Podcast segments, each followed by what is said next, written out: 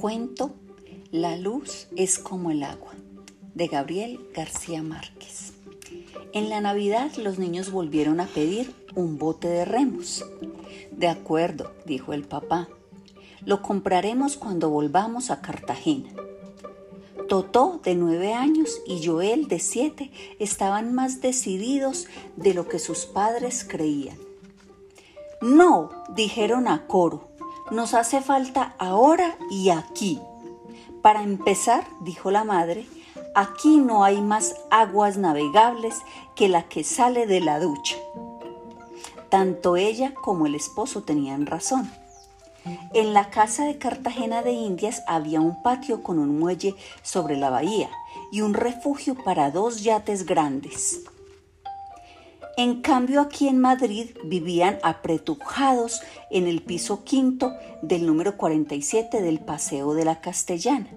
Pero al final ni él ni ella pudieron negarse, porque les habían prometido un bote de remos con su sextante y su brújula. Si se ganaban el laurel del tercer año de primaria, y se lo habían ganado. Así que el papá compró todo sin decirle nada a su esposa, que era la más reacia a pagar deudas de juego. Era un precioso bote de aluminio con un hilo dorado en la línea de flotación. El bote estaba en el garaje. Reveló el papá en el almuerzo. El problema es que no hay cómo subirlo ni por el ascensor ni por la escalera y en el garaje no hay más espacio disponible.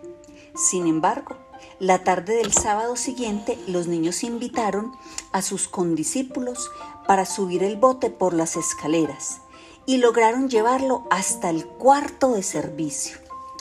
Felicitaciones, les dijo papá. ¿Y ahora qué? Ahora nada, dijeron los niños. Lo único que queríamos era tener el bote en el cuarto y ya está.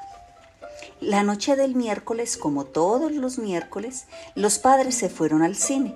Los niños, dueños y señores de casa, cerraron puertas y ventanas y rompieron la bombilla encendida de una lámpara de la sala. Un chorro de luz dorada y fresca como el agua empezó a salir de la bombilla rota y lo dejaron correr hasta que el nivel llegó a cuatro palmos.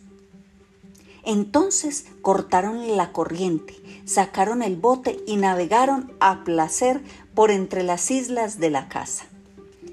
Esta aventura fabulosa fue el resultado de una ligereza mía cuando participaba en un seminario sobre la poesía de los utensilios domésticos.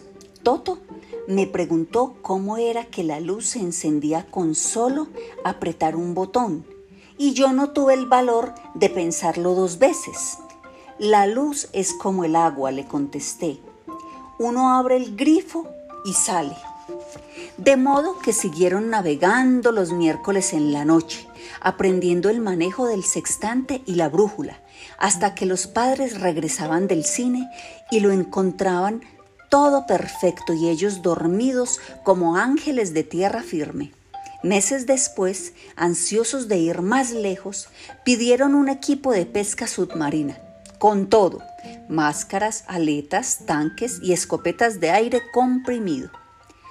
Está mal que tengan en el cuarto de servicio un bote de remos que no les sirve para nada, dijo el padre, pero está peor que quieran tener además equipos de buceo. ¿Y si nos ganamos la gardenia de oro del primer semestre? dijo Joel.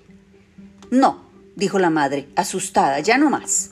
El padre le reprochó su intransigencia.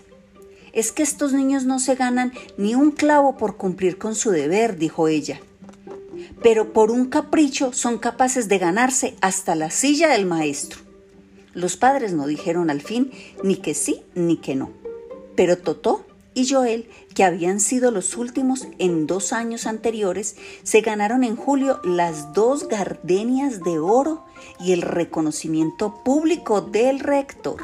Esa misma tarde, sin que hubieran vuelto a pedirlos, encontraron en el dormitorio los equipos de buzos en su empaque original.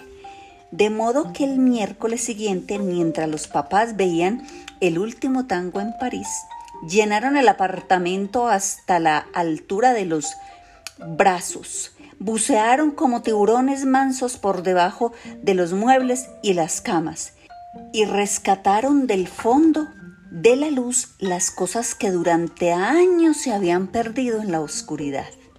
En la premiación final, los hermanos fueron aclamados como ejemplo para la escuela y les dieron diplomas de excelencia. Esta vez no tuvieron que pedir nada, porque los padres les preguntaron qué querían.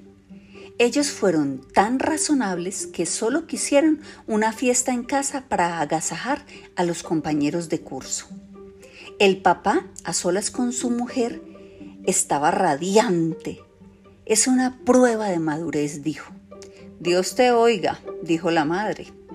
El miércoles siguiente, mientras los padres veían la batalla del Argel, la gente que pasó por la castellana vio una cascada de luz que caía de un viejo edificio escondido entre los árboles. Salía por los balcones, se derramaba a raudales por la fachada y se encauzó por la gran avenida en un torrente dorado que iluminó la ciudad hasta el Guadarrama.